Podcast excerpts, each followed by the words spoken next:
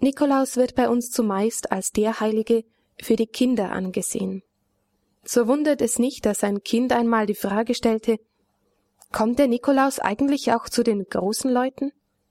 In der Tat, das heutige Brauchtum um den heiligen Nikolaus hat eher kindlich-kindischen Charakter. Dabei erzählt eine der ältesten Legenden über den Heiligen von der Errettung dreier Erwachsener. Drei Offiziere, die von Kaiser Konstantin zum Tod verurteilt wurden, werden auf die Vermittlung des heiligen Bischofs Nikolaus von Myra hin begnadigt. Nikolaus soll dem Kaiser im Traum erschienen sein und ihn zu dieser Entscheidung bewogen haben. Auch andere Legenden zeigen, dass Nikolaus sich für die Erwachsenen einsetzte, für die großen Leute. Ob es sich um die drei Mädchen handelt, die er vor dem Bordell bewahrt hat und denen er zu einer ehrenhaften Heirat verhalf, ob es die Matrosen sind, die er aus Seenot rettete, oder die Einwohner von der Stadt Myra, die er vor einer Hungersnot bewahrte. So ist die Frage berechtigt, was hat der heilige Nikolaus uns Erwachsenen zu sagen? Ein Thema unseres Lebens ist die Hoffnung, dass Böse sich zum Guten wendet. In den Legenden um den heiligen Nikolaus hören wir von Menschen, die ihren Sinn ändern obwohl sie eigentlich Böses im Sinn hatten. Wer viel mit Menschen zu tun hat, der weiß darum, wie lange es dauern kann, bis jemand seinen Sinn und sein Leben ändert. Wie viel gäbe mancher Prediger und Seelsorger darum, wenn er die Überzeugungskraft des heiligen Nikolaus hätte, der die Herzen von Hartherzigen zu erweichen vermochte. Er konnte offenbar deutlich machen, in welcher Finsternis sie sich befanden und welche Dunkelheit sie für andere bedeuteten. Nikolaus konnte die Herzen der Menschen anrühren und bewegen, so dass sie ihr Handeln änderten. Er weckte in den Menschen den Glauben, dass Gott durch sie handelt, wenn sie sich auf das Gute einlassen. Eine solche Wandlung war offenbar beim Kapitän der Getreideschiffe geschehen, als der Bischof ihm die Not der Stadt Myra geschildert hatte. Der Kapitän wagte es daraufhin, eine strikte Anordnung zu übertreten. Dies hätte ihm als dem Verantwortlichen für die Schiffe das Leben kosten können. Welcher Funke des Vertrauens und des Glaubens ist doch von diesem Heiligen auf den Kapitän übergesprungen, dass er diesen Schritt wagte. Ja, Nikolaus ist ein Heiliger, der zu den großen Leuten kommen muss, der uns allen etwas geben kann von seiner Glaubensüberzeugung, von seinem Glaubensmut und von seiner Liebe zu Gott und den Menschen. Warum ist nun dieser heilige Nikolaus für die Kinder ein Heiliger geworden? Die Legende erzählt, dass er zwei Schülern, die von einem geldgierigen Gastwirt umgebracht worden waren, das Leben wieder geschenkt und diesem eine kräftige Lektion erteilt hat.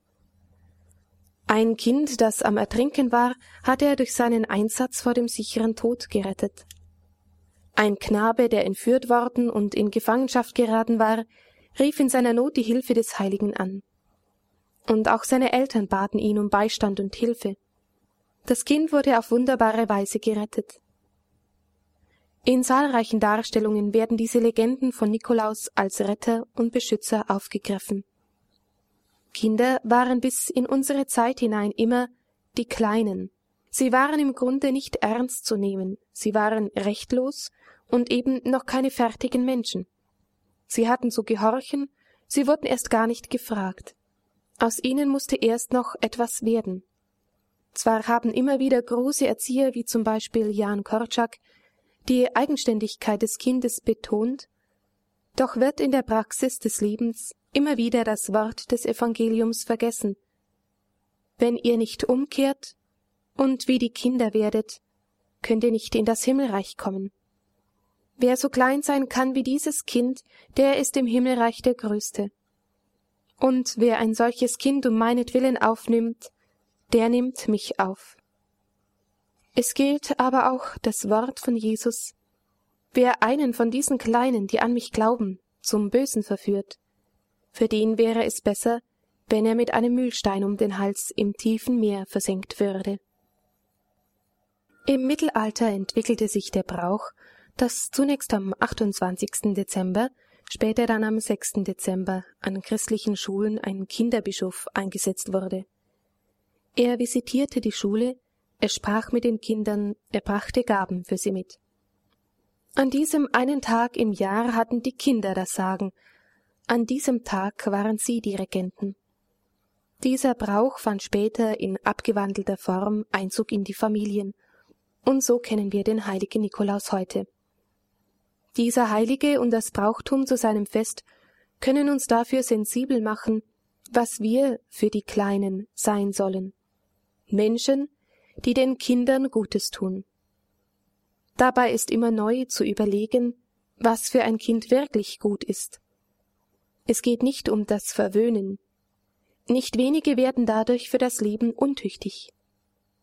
Es geht um Hilfe zum Leben. Es geht um den Beistand, es geht um das Beachten des Kindes. Kinder lehren uns, was in schwerer Zeit, in Zeiten der Not, zum Durchhalten nötig ist. Nur wenn Kinder erleben, dass ihre Eltern, Lehrer und Erzieher selbst Halt und Stütze im Glauben und in einem Leben nach Gottes Weisungen finden, nur dann werden auch sie sich darauf besinnen.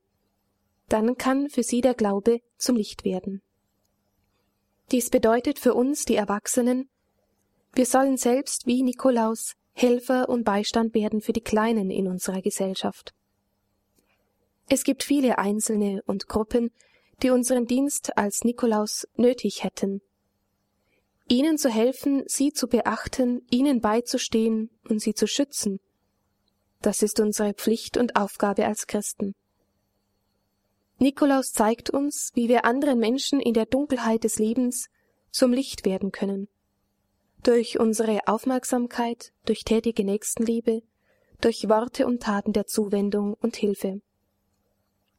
Das Einzige, das bleibt, wenn alles vergeht, ist die Liebe. Dazu lebt der heilige Nikolaus in unseren Herzen weiter.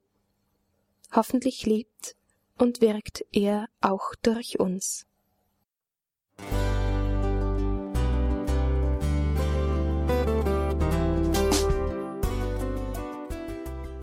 Liebe Zuhörerinnen und Zuhörer, Vielen Dank, dass Sie unser CD- und Podcast-Angebot in Anspruch nehmen.